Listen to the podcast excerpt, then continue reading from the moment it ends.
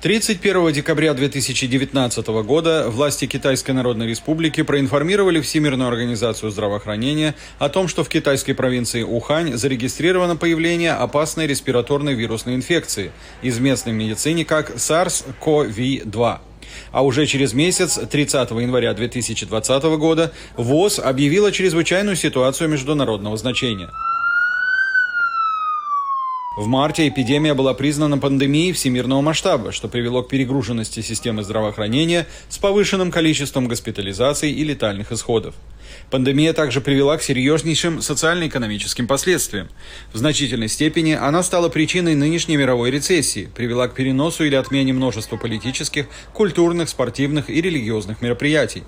Дезинформация о вирусе, которая появлялась в соцсетях, повсеместно вызывала панические настроения – Детские сады, школы и вузы оказались частично или полностью закрыты по всему миру. Сейчас во всем мире, особенно в США и Европе, продолжает распространяться вариант коронавируса омикрон – в прошлом году ему потребовалось всего около 100 дней, чтобы перекинуться из Южной Африки практически на весь остальной мир. В США на эту разновидность COVID-19 сейчас приходится 27% от всех случаев заражения, сообщает агентство Рейтер. В связи с этим Всемирная организация здравоохранения порекомендовала пассажирам дальних авиарейсов вновь вспомнить о мерах профилактики, таких как защитные маски. Меры профилактики по-прежнему следует применять, хотя и в недискриминационной форме. Это не значит, что мы рекомендуем предполетное тестирование пассажиров, прибывающих из США в другие страны. Для этого должны быть обоснованные предпосылки. Но такие меры, как ношение масок во время дальних перелетов, должны быть рекомендованы всем пассажирам, прибывающим из регионов с высокой степенью заражения COVID-19, что включает европейский регион, американский континент и в большей или меньшей степени весь мир мир.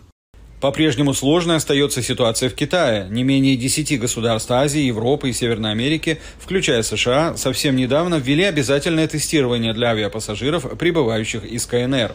Официальный Пекин не согласен с опасениями этих стран по поводу того, что власти Китая могут скрывать достоверную информацию о пандемии.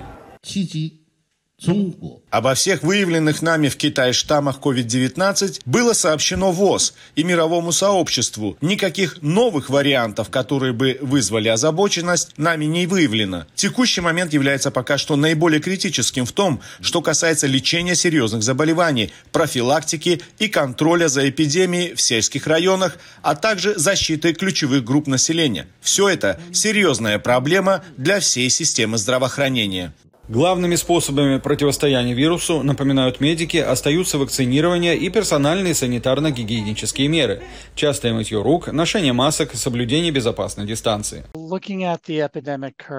Многие из нас по понятным причинам считают, что вакцинация – это уже пройденный этап. Но когда вы делаете прививку, вы делаете так, чтобы окружающие не получили инфекцию от вас. У каждого из нас есть такая ответственность. И перед младенцами, которые еще не получили прививку и не развили свой иммунитет, лет, и перед пожилыми, которые вынуждены принимать лекарства от других болезней, которые снижают их иммунитет, что ставит их в группу повышенного риска.